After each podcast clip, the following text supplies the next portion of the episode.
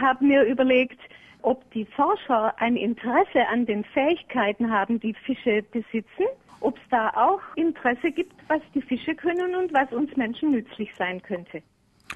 Ja, eindeutig gibt es Fähigkeiten, die Fische haben, die uns nützlich sein könnten. Wir hatten zum Beispiel vor einigen Jahren mal eine Anfrage der Automobilindustrie über einen stromlinienförmigen Fisch, dessen Form für den Prototyp eines Kraftfahrzeugs verwendet werden kann.